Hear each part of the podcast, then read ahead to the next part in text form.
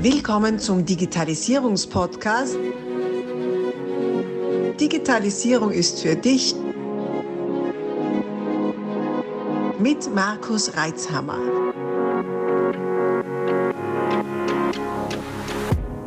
Herzlich willkommen zu einer neuen Ausgabe meines Podcasts Digitalisierung ist für dich. Und heute darf ich wieder in ein Interview gehen mit niemand Geringeren als Kevin Riedl. Mit seinem Unternehmen Wave Act, oder du kannst es auch Wave CT aussprechen, ist er in diesem wirklich sophisticated Bereich unterwegs mit Blockchain und NFTs. Und bin schon gespannt, was uns der Kevin Riedl zu dem Thema sagen kann. Er ist ein ja ein Hidden Champion bei uns äh, in diesem Bereich und freue mich schon wahnsinnig auf dieses Interview mit bestimmt vielen interessanten Insights. Hallo, Servus Kevin.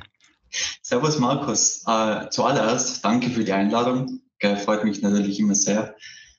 Ähm, und auch sehr nett, dass mich da als Hidden Champion äh, betitelst. ähm, Wäre schlechtes ja. Gewissen, weil ich Hidden gesagt habe. Wahrscheinlich bist du gar nicht. Nee, so war es nicht gemeint. Nee, passt gut. äh, ja, also mega spannendes Thema, da habe ich oft auch missverstanden ähm, und teilweise zurechtgehypt, teilweise übertrieben. Ich glaube, da sind wir eh auch einer Meinung. Und ich bin auch sehr gespannt auf die heutige Diskussion und auf deine wahrscheinlich auch sehr kritischen Fragen. ja, man, du weißt, ich bin ja schon äh, ein paar Jahre länger als du in der IT nicht? und dann äh, hat, man natürlich auf der zugegebenermaßen auf den unberechtigten kritischen Blick auf so manche Entwicklung. Äh, umso mehr freut es mich, dass ich jetzt jemanden habe, der wirklich in dieser äh, Kryptowelt aufgewachsen ist und äh, das äh, etwas nativer sieht als ich.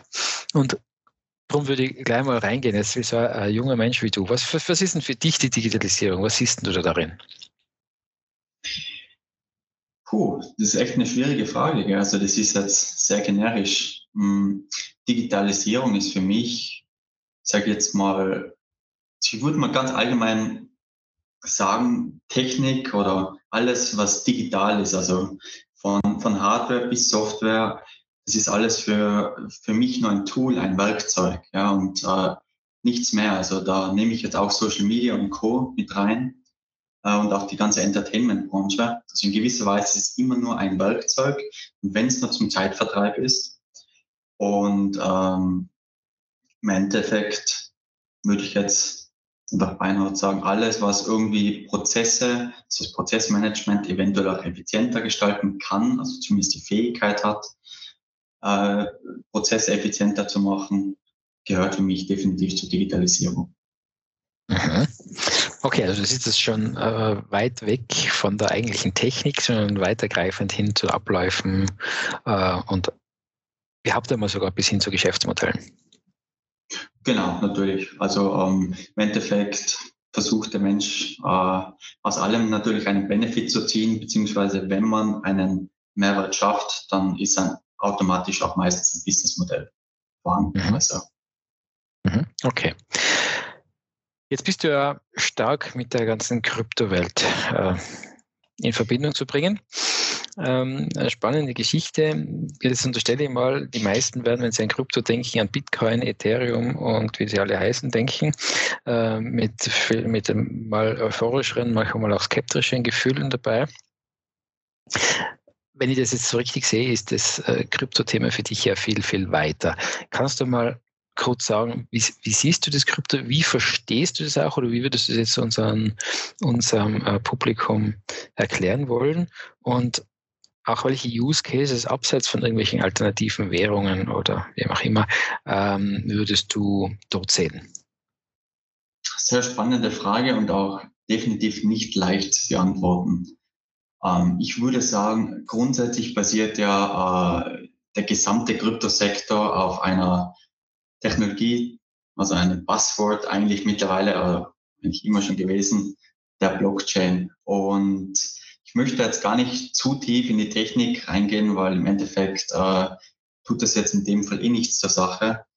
Wichtig zu verstehen ist einfach, die Blockchain ist wie eine Datenbank ohne Boss. Das ist ein Zitat, was ich für heute gelesen habe. Das hat mir eigentlich sehr gut gefallen, ähm, weil es eigentlich wirklich innerhalb, also in zwei Wörtern sehr gut beschreiben kann, was eine Blockchain ist. Wenn ich jetzt heute beispielsweise mit einer Bank oder einer Regierung oder einem anderen Unternehmen interagiere auf technischer Ebene, dann sind die Schnittstellen bzw. die Daten, die werden dann immer an einem zentralisierten Ort gespeichert, verwaltet, wie auch immer. Ja.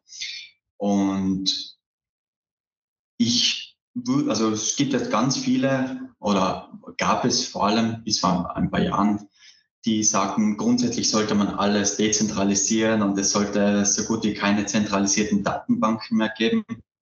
Dem stimme ich jetzt nicht zu, weil äh, Zentralität oder Zentralisierung hat auch ihre Vorteile, wie Effizienz zum Beispiel. Und ähm, das heißt, es ist immer Use Case spezifisch. Aber ganz vereinfacht ausgedrückt, die Blockchain und Krypto allgemein ist eigentlich nichts anderes als wie Power to the People ja, auf der technischen Ebene. Oder versucht es zu sein. Ja, also ganz viele Blockchain-Projekte sind halt doch äh, politisch oder auch regulatorisch schon so zentralisiert, dass das jetzt auch nicht mehr wirklich zutrifft. Ja, und das wird auch immer weiter zunehmen und entsprechend muss man da schon auch Haut unterscheiden können. Also Blockchain ist nicht gleich Blockchain und die, äh, auch Kryptowährung ist nicht gleich Kryptowährung, wenn ich es richtig heraushöre. Mm. Und dieser, sage ich mal, anfängliche wie soll ich sagen, libertäre Ansatz ist nicht mehr überall vorhanden.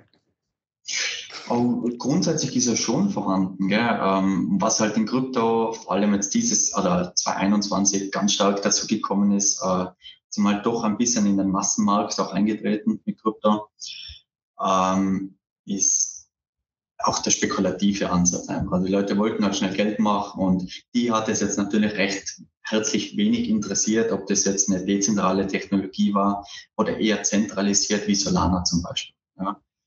Und ähm, also Solana ist eine Blockchain, für die, die das jetzt zum Beispiel nicht wissen. Also so wie Bitcoin oder Ethereum ist einfach nur ein anderes Netzwerk. Ja.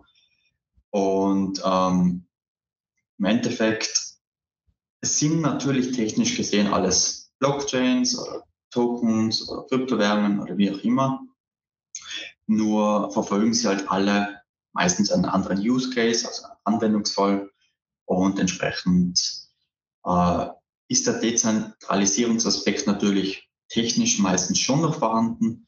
Ähm, für die Investoren oder für die, die in diesem Space unterwegs sind, würde ich sagen, jetzt zunehmend weniger ausschlaggebend, wenn sie jetzt zum Beispiel in irgendwas investieren oder eine Technologie benutzen, weil das halt immer mehr zunimmt, dass Dinge in der Kryptoindustrie reguliert werden. Und dadurch fällt die Dezentralität natürlich großteils auch einfach schon weg. Ja.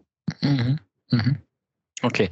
Das hört mir in, im Zusammenhang mit äh, Blockchain häufig äh, Kryptowährungen. Andere Anwendungsfälle gibt es ja auch, die oft einmal auch untergehen.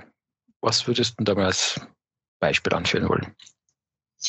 Also Grundsätzlich ähm, ist es bei einer Blockchain schon meistens so, also wenn man jetzt äh, auf Public, also auf öffentliche Blockchains geht oder jetzt vielleicht sogar innerhalb einer Firma, wenn verschiedene Akteure dabei sind, die sich nicht untereinander vertrauen, auch eine private Blockchain macht, dann ist meistens schon eine Art Coin oder ich sage jetzt auch einfach Token, auch wenn es nicht ganz äh, akkurat ist, ähm, dabei. Ja, und das ist eigentlich deshalb so, weil eine Blockchain auch nur deshalb funktionieren kann. Das, das geht jetzt fast schon ein bisschen in Technik rein, weil aufgrund der grundsätzlichen Dezentralität einer Blockchain, also es ist ja nicht nur ein Server, ein Computer, gibt es mehrere, oft auch unabhängige Parteien, die eventuell auch andere Interessen vertreten.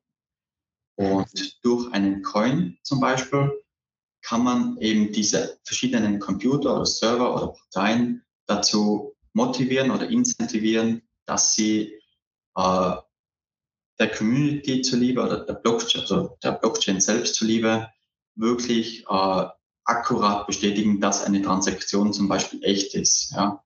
Was zum, zum Beispiel sonst eine Bank macht, ja, also wenn ich jetzt Geld von A nach B schicke, dann sagt die Bank, hey, hast du Geld am Konto? Ja, nein. Ja. Und kannst du das schicken? Ja, nein. Ähm, bei einer Blockchain ist das im Endeffekt nichts anderes. Ja, also da gibt es halt dann Miner oder Validators bei anderen Konsensusmechanismen. Äh, schmeiße ich jetzt einfach mal so in den Raum. Ähm, die dann bestätigen sozusagen, ist die Transaktion echt? Äh, hast du Geld auf deiner Wallet oder auf deinem Konto? Darfst du das schicken? Ja, nein. Ja. Mhm. Und die bekommen dafür natürlich einen Reward, eine Belohnung. Und dadurch wird sichergestellt, dass das Netzwerk auch sicher ist, sage ich mal. Mhm. Mhm. Okay. Das heißt, anfänglich war das so, ja, wie bei allen Hypes, ich denke jetzt ein paar Jahre zurück, für das Thema, ja, jetzt gibt es dann bald keine Notare mehr, es gibt keine Rechtsanwälte mehr, es gibt dann Banken auch keine mehr und eigentlich gibt es fast nichts mehr, äh, weil das geht jetzt alles in der Blockchain, da setzt man dieses Vertragswerk auf und dann wird das halt geregelt. Äh, jetzt sehr kurz zusammengefasst. Natürlich stellt sich da immer die Frage, naja, wieso sollte das jetzt auf einmal alle ersetzen? Vor allem, warum sollte das gratis sein? Jetzt sind wir bei dem Thema, warum sollten, sollte es irgendjemand seine Rechenleistung kostenfrei zur Verfügung stellen? Zählt auf das, was du jetzt gerade gesagt hast, naja, da muss man halt schon ein bisschen was zahlen dafür, dass das jemand validiert und macht. Das heißt, im Prinzip habe ich einen dezentralen Notar, den ich gar nicht kenne, der da äh, vielleicht ein bisschen günstiger als ein Notar, je nachdem, äh, das Ganze dann beglaubigt. Oder im Endeffekt ist es eine Art Beglaubigung, äh, dass eine Transaktion echt ist oder dass ein, ein, ein Ergebnis erfüllt ist und somit etwas anderes ausgelöst wird. Äh, genau. Also ähm, was das Thema Notar jetzt anbelangt, ein äh, Notar hat jetzt, also ich bin jetzt kein Rechtsspezialist, ja eigentlich den Sinn oder dass er jetzt zum Beispiel auch unter validiert, hey, äh, wird derjenige jetzt genötigt, dass er den Vertrag unterschreibt oder nicht. Oder? Das kann jetzt eine Blockchain natürlich jetzt nicht. Ja.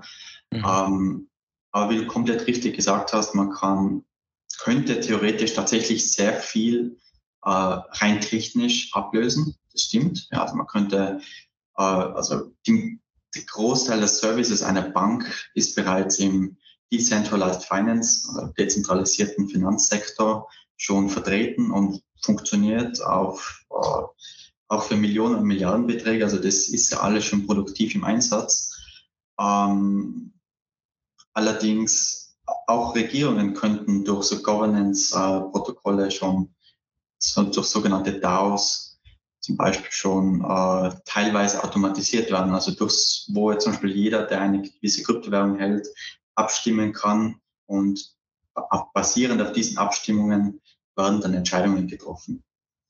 Aber nur weil es, wie du jetzt richtig gesagt hast, es technisch möglich ist, heißt nicht, dass es auch passiert. Also ich glaube jetzt auch nicht, dass Banken verschwinden, äh, nur weil jetzt technisch, theoretisch äh, obsolet sind, sondern vielmehr glaube ich, oder das sieht man es ja teilweise eh schon, dass Banken auf diese Technologie setzen und da halt nochmal versuchen, einen draufzusetzen mit zusätzlichen Services und da selbst schauen, dass sie da äh, noch genug Kontrolle, sage ich jetzt mal, das klingt jetzt negativ, braucht ja genug Kontrolle oder genug Services drumherum haben, damit sie dann auch gut davon profitieren können.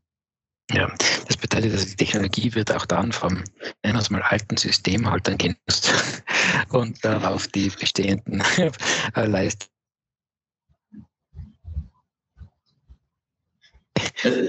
Ist mir gerade in den Sinn gekommen, also ein Meme, wo, wo es hieß, ja, ich habe den, hab den, den geheimen CEO von Bitcoin gesehen und dann war da der Musk abgebildet. Weil der ja doch mit einem Tweet den Bitcoin doch massiv bewegen kann.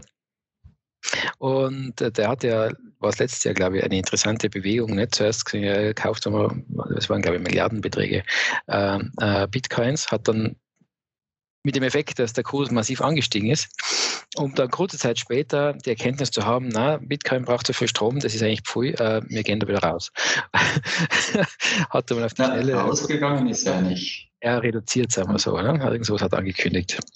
Ja, Bitcoin ähm, Payments, glaube ich, hat er nicht mehr akzeptiert. Ja, und jetzt ist die Frage, jetzt sind wir mal schon bei dem Thema Strom, nicht? und zweitens, wie anfällig schätzt du diesen, diese ganzen Entwicklungen an für solche Hypes? Also meinst du jetzt äh, also Stromverbrauch, äh, ja, stimmt das, was ja. der, was der, was der äh, Musk da gesagt hat, dass er im Bitcoin so extrem viel Strom verbraucht und schmutzige Energie etc., was ja nicht seiner Philosophie entspricht, zum Teil. Äh, oder ist das, ist das einfach nur eine, ja, auch eine Überzeichnung gewesen? Und zweitens, wie siehst du, wie, wie anfällig sind diese Währungen und auch diese Blockchain-Mechanismen für solche Hypes von Influencern ausgelöst durch einen einzigen Tweet? Mhm. Okay, ich äh, würde zuerst mal auf das Halbthema ansprechen, weil es, glaube ich, leichter zu beantworten. Ähm, grundsätzlich, äh, immer wenn etwas Neues auf den Markt kommt, ich glaube, man hat es auch um die 2000er Wende gesehen, äh, wo die ganzen Tech-Aktien halt geboomt sind und dann ist irgendwann alles eingebrochen, ähm, weil es halt wirklich extrem überbewertet war. Ähm, das haben wir halt hier auch, ja. Also es ist schon es ist sehr, sehr, sehr viel fundamental dahinter. Das darf man jetzt mal nicht vergessen. Also es wird jede Woche, ich habe noch nie in meinem Leben so einen schnell wachsenden Space gesehen wie in der Blockchain-Welt.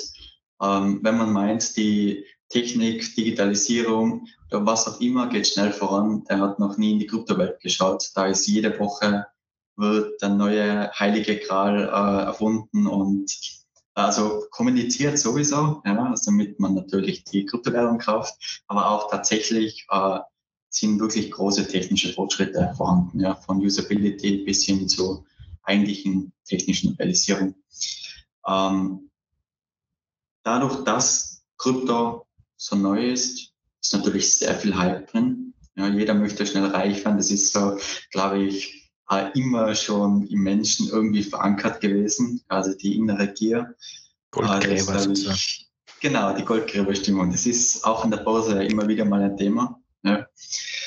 Ähm, ist, kann man mitmachen, muss man nicht mitmachen. Äh, sehr riskant natürlich. Äh, langfristig allerdings, äh, glaube ich, ist fundamental so viel da. Also ich glaube, das ist jetzt nicht mehr wirklich wegzudenken. Ne? Ähm, was den Energieverbrauch anlangt, klar, Bitcoin ist, äh, nutzt den sogenannten Proof of Work Konsensusmechanismus. Das heißt, ganz viele verschiedene Computer, Server, die sogenannten Miner, äh, raten äh, oder ich sage jetzt mal lösen komplexe äh, mathematische Gleichungen und versuchen äh, den nächsten ja, Block oder was auch immer halt dann auszurechnen, ja. Und kommen dafür, wie wir es jetzt auch heute schon hatten, wieder eine Reward. Und in dem Fall, weil es halt die Bitcoin-Blockchain ist, in Bitcoin. Ja. Und äh, dieser Konsensusmechanismus ist leider sehr energie, also energieineffizient. Das ist äh, nicht schön zu reden, das ist so. Ähm, Allerdings darf man auch nicht vergessen, dass natürlich auch ein gewisser Anteil auch von sauberen Energien kommt. Ähm, ich kann jetzt da, kann es jetzt leider nicht als gutes Argument bringen, weil ich jetzt nicht genau weiß, wie viel davon. Von manchen Ecken hört man, dass 70 Prozent äh, sauber sein sollen, von anderen Ecken natürlich genau das Gegenteil. Da müsste ich jetzt recherchieren. Ähm, das ist so, das stimmt. Bei Ethereum ist es momentan auch so, nutzt noch das Gleiche. Äh, Protokoll, sage ich mal. Ähm, allerdings wollen die das schon lange auf den sogenannten Proof of Stake Mechanismus umwälzen. Ja, das heißt, da werden dann nicht mehr Formeln berechnet oder geraten, sondern es gibt sogenannte Validators und die haben sozusagen einfach ganz viel Ethereum, die haben ganz viel Geld auf einer Wallet drauf, kann man jetzt mal vereinfacht sagen. Und umso mehr Geld man auf dieser Wallet hat, desto kräftiger ist die Stimme, desto stärker ist die Stimme. Weil man einfach davon ausgeht, sozusagen, die, die mehr Geld in diesem Netzwerk haben, auf dieser Blockchain, die haben natürlich auch mehr Interesse daran, dass nicht plötzlich äh, irgendwelche falschen Transaktionen irgendwo am Netzwerk herumgeistern. Ja? Und so funktioniert Proof of Stake und das ist natürlich alles andere als energieineffizient. Ähm, es ist nicht viel anders als wie bei den ganzen Google-Servern, Amazon-Servern. Das macht nicht wirklich einen Unterschied. Und deswegen kosten die Transaktionen dann auch meistens ein paar Cent, anstatt mehrere mhm. hundert Dollar. Ja. Mhm. Okay. Also es hängt schon wieder äh, von der Technologie ab, die man nützt, äh, die hinter dieser Chain hängt. Also genau. Blockchain ist nicht gleich Blockchain auch in dem Bereich. Mhm, sehr gut. Jetzt haben wir es ja schon angeteasert. Du bist auch einer von denen, die sich da mit NFTs auskennen. Falls jetzt jemand das noch nicht mitgekriegt hat, was ein NFT ist, oder vielleicht das auch jetzt verwechselt mit einer anderen Abkürzung, die es nicht weiß, erzähl mal kurz, was sind denn diese NFTs? Okay, ähm, um NFTs sind jetzt natürlich im letzten Jahr ganz viele Mythen entstanden und extrem viel Hype. Also es war wirklich extrem. Wir stoppen hier kurz und teilen diese Aufnahme auf mehrere Folgen auf. So sind die Inhalte besser aufnehmbar und du hast länger Freude dabei. Also abonniere doch meinen Kanal, um keine Folgen zu verpassen. Abonnier doch gleich unseren Podcast und vergiss nicht, eine 5-Sterne-Bewertung zu hinterlassen. Bis dann, wenn es wieder heißt, Digitalisierung ist für dich mit Markus Reitzhammer.